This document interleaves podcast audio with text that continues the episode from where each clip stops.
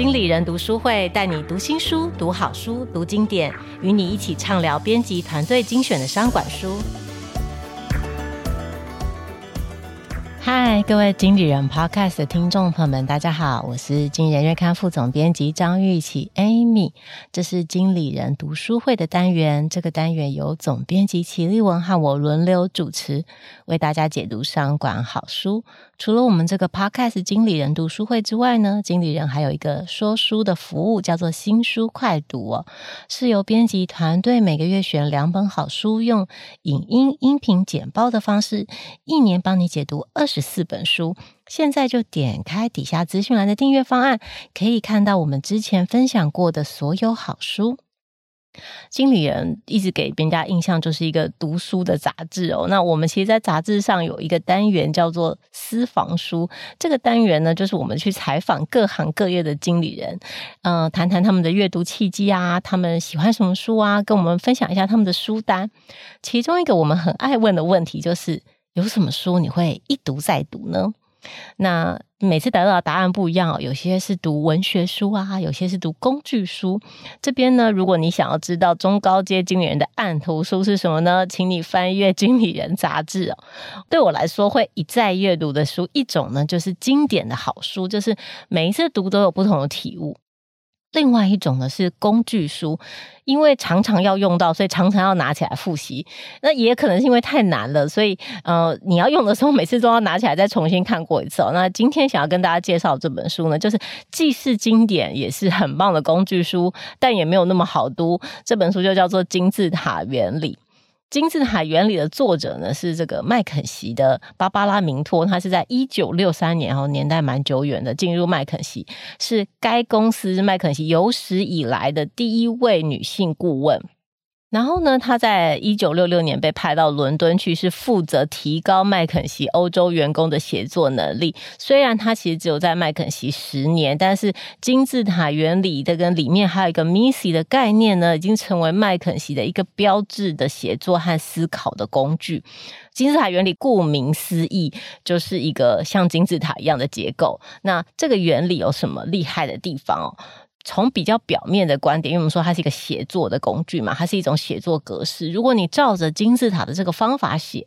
读者就会很容易懂，因为这样子的结构会强迫你去思考每一个句子跟每一个论点之间的关系，你的文章结构就不会发散，也不会跳跃。那再往下呢？如果你让这样子的写作格式成为你思考的逻辑，你的思考也会变得很清晰，因为你需要很严格的去检视你的想法、你的证据跟你的结论之间的关系。你也可以用这样子的结构去拆解复杂的问题，成为一种解决问题的逻辑。也就是说，它是一种思考和写作的方式。在我们编辑团队在工作的时候，如果你在写专题的时候不知道怎么下笔，我这时候就会再回去重读金字塔原理。试着用这个结构的方式，把我已经知道或是手边有的资讯先填进去哈，用再试着重新去架构我专题或是呃主要论点的主轴，让我的文章成为一个言之有理的论述。我也会用这个方式去重新检视，诶，我本来打算要写的草稿，它是不是符合金字塔原理的结构呢？因为金字塔原理其实有很多变形的结构，它并不是一个很呆板的写作方式，只是让你是帮助你检视你论点跟论点之间的关系是不是很紧密，是不是很有逻辑。好，那因为这本书其实蛮大部头的，就是稍微厚一点，而且它其实是很难在。我我那时候就选说我要选这本书，是不是用 podcast 来讲，是不是太就是太困难了？那我今天就是想要让大家浅尝一下金字塔原理的魅力，那讲几个我自己觉得很基本也很受用的观点。第一件事情呢，就是永远都要组织你的观点，哈，就是你要 organize 你的观点。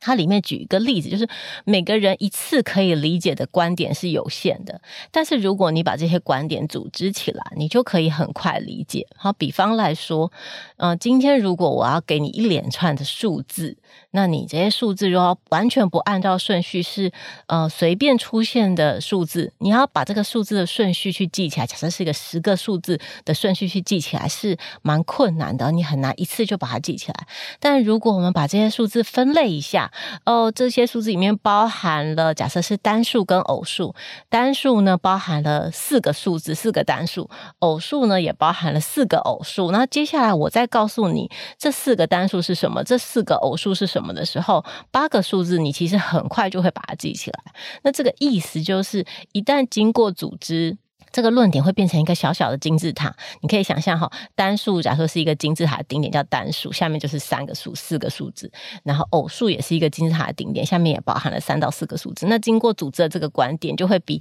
呃随机出现的八个数字更容易记得嘛。第二个就是金字塔原理，它要讲的就是你必须要由上往下排序，去找出逻辑的关系哦，就是从金字塔的顶点开始。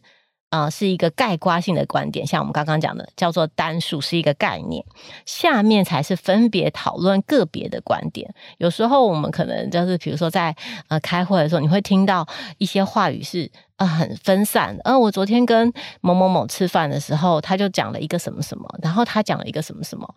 就是一种分散的、发散的句子。那这时候你可能最后会是，或者说我昨天去跟某某部门，我昨天去跟某某部门开会，然后他们觉得我们这个提案呢、啊，就是嗯、好像就是经费太预算太高了，然后可行性也不够高，然后嗯、讲者是蛮有名的啦，但是约得到吗？啊，场地怎么样？然后你就听到一些很分散的观点，最后你可能就会问他说：“那所以他们到底是支持还是反对呢？”所以他他们到底想不想要办这个活动？这个最终问被问说，哎，重点到底是什么？你到底要讲什么？这个这个重点其实就是金字塔的顶点，就是因为他不晓得你的结论到底是要说，哦，某某部门他想要办这个活动，或是某某部门他基于什么样的理由他不想办这个活动。有了这个结论之后，我们才会下面讨论个别的原因跟事件到底是什么。好，所以这就接下来接到我们的第三点呢。任何你必须要把你的观点组成一个金字塔，任何一层的结构都必须是下面这些观点的总结。哈，我们回到刚刚那个例子，比如说我们上面的这个顶点叫做呃某某部门，他觉得要办这个活动有困难，底下应该就会有啊原因一、原因二、原因三，这三个原因都是他觉得办这个活动有困难的原因。所以下面就不可以有支持办这个活动的原因，应该都是觉得这个办这个活动很困难的原因嘛。所以每一个观点都必须具备相同的特性哈。所以比如说我们刚刚讲到说，呃，我今天要去帮。我妈妈买东西，然后我要买的东西里面分成水果还有家用品。那水果的底下就应该要是苹果跟橘子，不能放牙刷，因为这样子的话，这一组的观点就没有办法按照逻辑的顺序组织，听起来也会觉得很奇怪。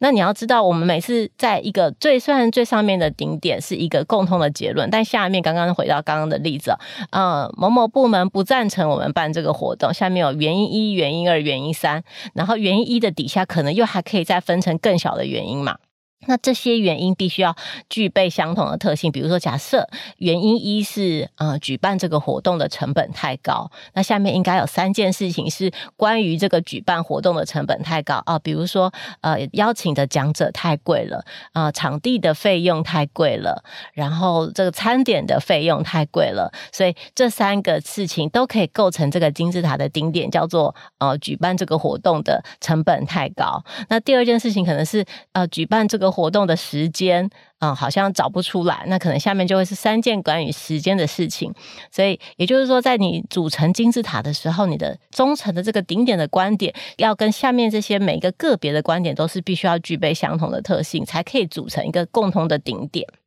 好，那金字塔的观念其实经过刚刚的解释之后，其实大家应该会发觉，其实没有非常难理解，它其实就是一个金字塔。可是实际上做起来没有那么简单。为什么？哈，我自己亲身我自己的感觉是这样，就是人天生并不是使用金字塔来思考的。我们也常常会想到什么就说什么啊，或者是用我们的直觉啊，或是用我们的偏好啊，或是用我们的情感。所以你常常呃没有办法很直觉的就去使用金字塔原理哦。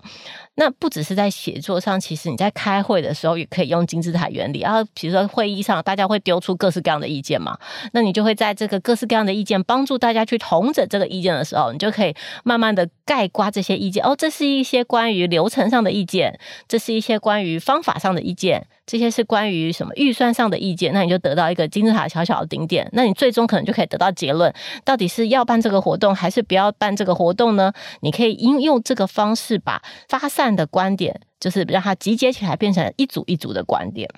或者是你有遇到问题的时候，你就会知道哦。假设。对方提出了一个，这针对某个问题提出了这个解决方案。那这个解决方案的底下应该要有支持这个解决方案的几个原因，或是支持这个解决方案的几个做法哦。经由步骤一、步骤二、步骤三之后，我就可以解决这个问题。所以你可以用金字塔原理去检视他提出来的这个解决方案，下面是不是跟着流程呢？下面是不是跟着原因呢？是不是跟着步骤呢？而不是只是很直觉的说，呃，因为过去我们就是这样解决的，因为。按照经验就是这样子解决的哦。那所以金字塔原理是蛮能够应用在这个生活中，就是尤其是在职场上的写作或是思考上都蛮好用的一个工具。好，那我们今天的这个经理人读书会的 Podcast 就跟大家分享到这边，希望大家可以练习使用金字塔原理在你的思考和写作上，也非常推荐大家去买书回来看，因为它可能会成为你的写作跟思考的案头书哦，不时会会。拿出来翻阅的。如果喜欢我们的内容，请在下方按赞。想听我们介绍更多好书的话，欢迎在下面留言，我们很有可能就会去讲你认为我们可以分享的好书哦。今天的 Podcast 就跟大家分享到这边，拜拜。